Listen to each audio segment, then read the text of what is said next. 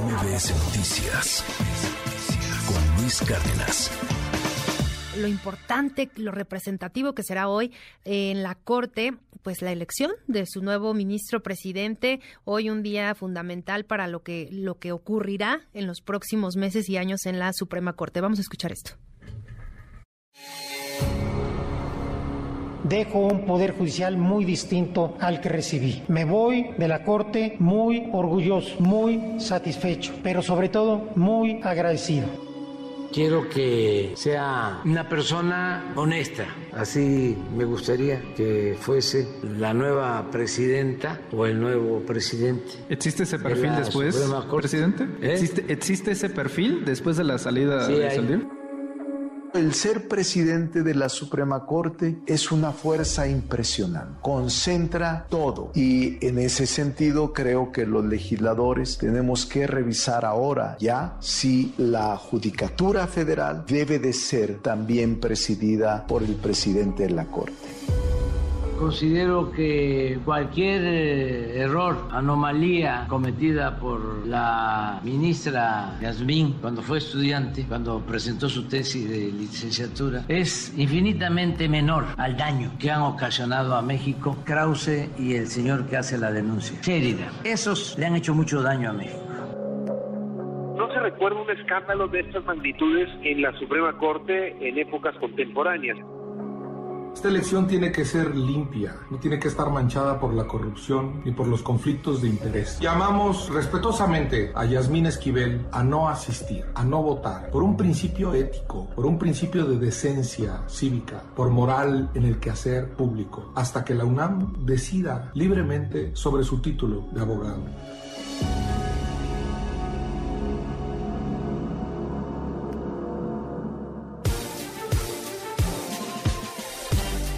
Y bueno, pues arrancando este 2023 ya está con nosotros en la línea telefónica Ezra Shabot. Querido Ezra, un abrazo, ¿cómo estás? Buen año. Hola, ¿qué tal, Sheila? Buen año, buen año 2023 para todos. Pues arrancamos un año con pues algo que viene desde 2022 y viene desde mucho atrás. Es eh, un poco raro, por decirlo así, que mm, una ministra de la Corte haya llegado a donde llegó Yasmín Esquivel sin que la historia de su tesis profesional o de su trabajo profesional no se haya descubierto. Alguien que no solo se tituló, no solo ascendió en, los distintos niveles del trabajo profesional, sino que llegó a ser ministra y de repente pues eh, Guillermo Sheridan, este periodista que ha investigado precisamente este tipo de pues falsificaciones de documentos, de tesis profesional, termina por descubrir unos mm, días antes de que pues se decida sobre el futuro de la presidencia de la Corte, tiene la habilidad de entrar de lleno en lo que sería este mundo, este mundo interno, este mundo pues negro de las tesis profesionales. Es algo que uno pudo vivir, te lo puedo decir por experiencia propia, cuando por allá en los años 70 del siglo pasado trabajábamos en la Universidad Nacional Autónoma de México en la Facultad de Ciencias Políticas, en el Departamento de Ciencia Política, y teníamos precisamente o tenía personalmente la pues, responsabilidad de eh, registrar tesis profesionales o ver el registro de tesis. Y pues teníamos un trabajo que era muy de a mano de estar checando fichas bibliográficas de quiénes eran los que registraban las tesis y de checar si no había en una lista pues por ahí que llegaba a unos cuantos años atrás si había un texto que se parecía o no. Y hasta ahí llegaba. Eh, eh, en, en, en, ese sentido, se procedía, digamos, de buena fe con respecto a la habilidad y a la capacidad de los eh, asesores de tesis y también, por supuesto, de los alumnos como tales. Eh, lo que se sabía, por supuesto, es que sí existía un mercado negro de tesis y más aún en facultades mucho más grandes como la Facultad de Derecho, en donde este tema del plagio, de lo que se está hablando ahora, parece ser que no es que se trate de un plagio, Se trata de un negocio, Sheila. Se trató de un negocio de andar revendiendo, vendiendo y revendiendo tesis de asesores de tesis que se dedicaban fundamentalmente pues a eso, a, hacer o de diseñar tesis profesionales y como asesor de tesis estarlas pues vendiendo básicamente a los alumnos presentaban los exámenes profesionales bajo una lógica de negocio como tal y en función de eso pues tramitar lo que sería un título profesional pues básicamente espurio. Eh, desgraciadamente eso que no era por supuesto la generalidad en la UNAM pues era algo que era difícil o prácticamente imposible en esas fechas o en esos momentos en donde la tecnología no llegaba a eso para poder identificar. Era tan simple como cambiarle a veces la carátula y poner otro título y poner el mismo título, etcétera, etcétera. Pero en estos casos ni siquiera se dieron, digamos, a esa tarea, sino que simple y sencillamente, pues vendieron, parece ser, vendieron la tesis. Ahora cuando se dice quién fue el, el, original y quién los otros, pues yo te diría que mm, todo apunta a que se trató básicamente, no tengo todos los elementos para eh, juzgarlo, pero a todas luces lo que se ve, lo que se puede ver, es que esta tesis que ha sido pues eh, repetida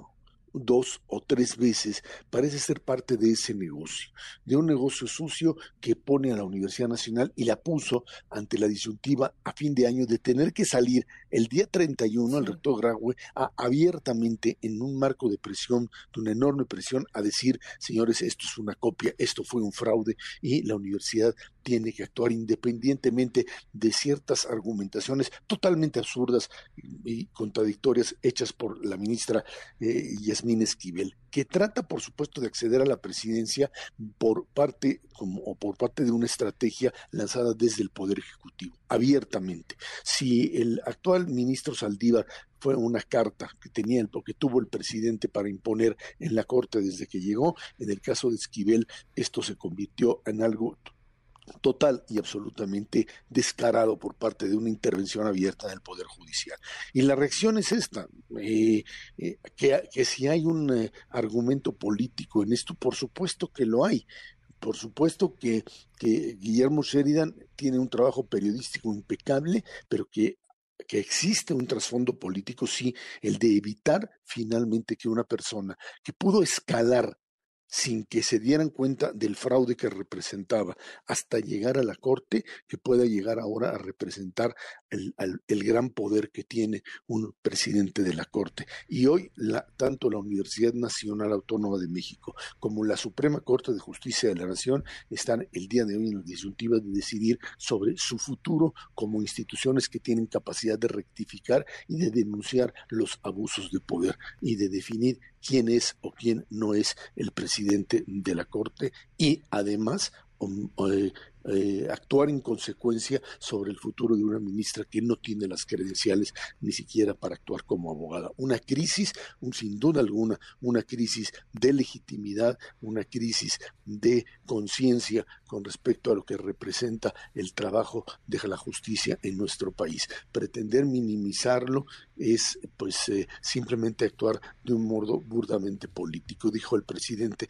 Son errores de juventud esto que se minimiza cuando se es parte de gobierno y se exalta cuando es parte de la oposición o se descalifica o se crea o se habla de un daño, me parece totalmente fuera de contexto. Hablar de Sheridan o de Krause simple y sencillamente no cuadra en un momento en donde de lo que se trata es de pues definir la propia eh, capacidad de un ministro para asumirse como corrupto, como alguien que simple y sencillamente o copió o compró una tesis profesional y que mientras más trató de defenderse, más se hunde en el fango, más se hunde en el lodo de lo que representó esta pues, imposibilidad real de defender algo que es indefendible, Sheila. Esra, me, me, parece fundamental lo que dices eh, en el aspecto de esta crisis de legitimidad. Creo yo que más allá de, pues, quién tenga la razón, eh, estabas eh, haciendo este, pues, este recuento un poquito de, de lo que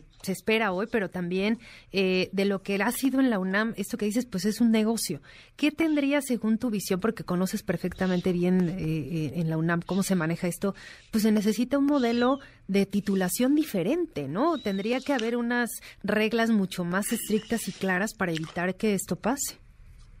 es que ya, ya existen desde el año 2000 cuando ya se tiene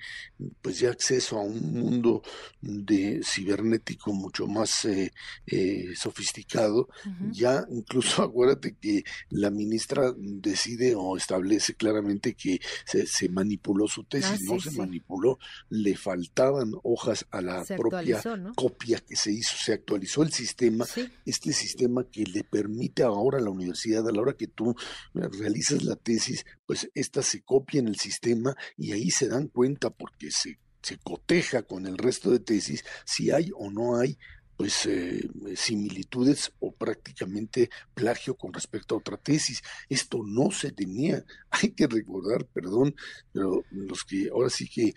somos ya de la vieja guardia, que nosotros trabajamos a máquina de escribir y a corrector de máquina y a copias fotostáticas. O sea, eh, era prácticamente imposible cotejar o establecer un mecanismo para ver si se copiaba o no Hoy esto está en el sistema, eh, que la universidad tuvo que meterse al, al, al, ya tener todo este acervo, empezar a dar,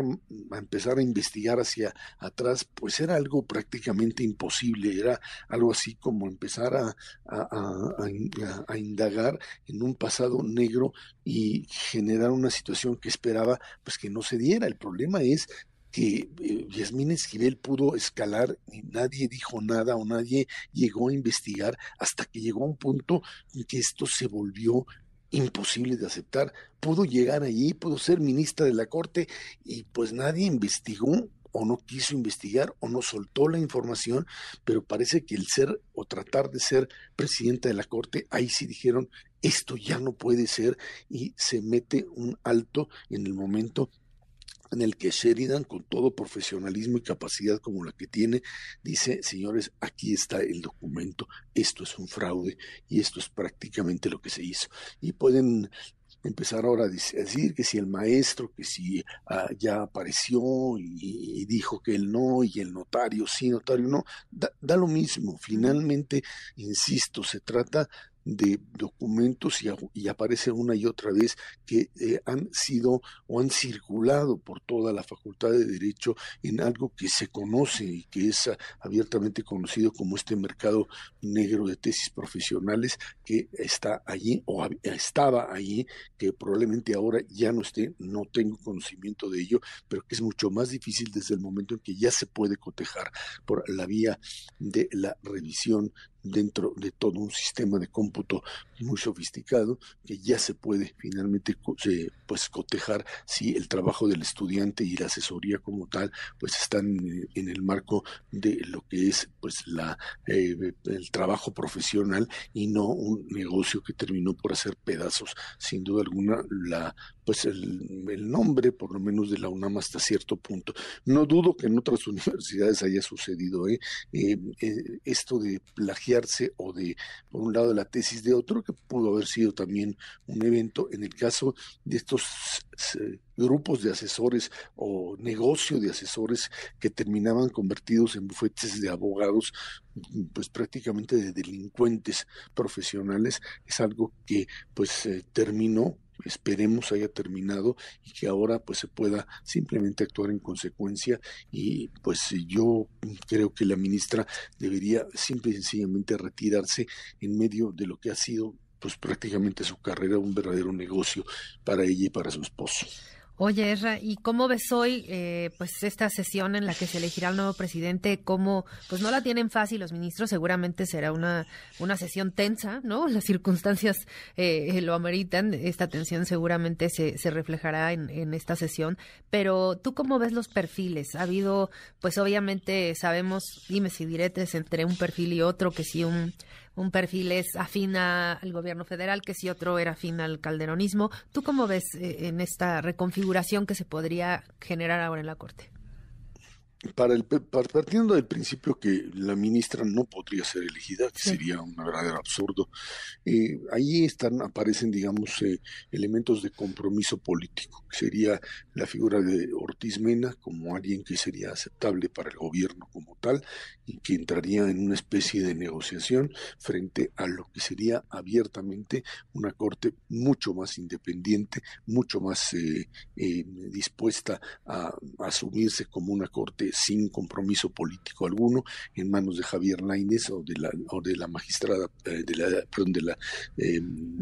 de la ministra perdón de la ministra Piña que serían básicamente las otras dos opciones con mayor mayor independencia esto va a ser un juego político que eh, las fichas han cambiado, la correlación de fuerzas ha cambiado. Desde el momento en que Esquivel sale de la jugada y deja de ser una opción, esto se convierte en algo de eh, que nos lleva a pensar en si hay compromiso político y entonces eh, Alfredo Gutiérrez Ortiz Mena entra como el suplente que puede tener esa carta de legitimidad y cumplir con los requisitos para una corte que tenga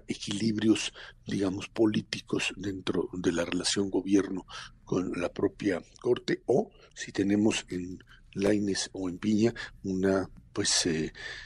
una Corte que esté mm, mm, básicamente eh, eh, ligada o comprometida con esta idea de que aquí no hay ningún poder que pueda eh, eh, estar por encima de un poder judicial, sino que se trata de un poder total y absolutamente autónomo con una ruptura frente a un poder ejecutivo que durante estos cuatro años no solamente coqueteó, no solamente presionó, sino que tuvo, y lo sabemos muy bien, tuvo la capacidad de imponer muchas de sus decisiones a través del propio ministro presidente hoy saliente que pues si tuvo acciones de autonomía, también tuvo otras que mm, terminaron reflejándose en aceptar la voluntad presidencial. Pues vamos a estar muy, muy atentos este mediodía. A las 12 se llevará a cabo esta sesión solemne allá en la Corte. Y si nos permite, Serra, seguimos, por supuesto, en contacto para pues analizar quién finalmente queda al frente del máximo tribunal del país y con lo que representa esta enorme responsabilidad, sobre todo de la imparcialidad que amerita ese cargo. Por lo pronto, un abrazo, Esra. Muchas gracias. Igualmente, al contrario, buen año para todos. MBS Noticias Cárdenas.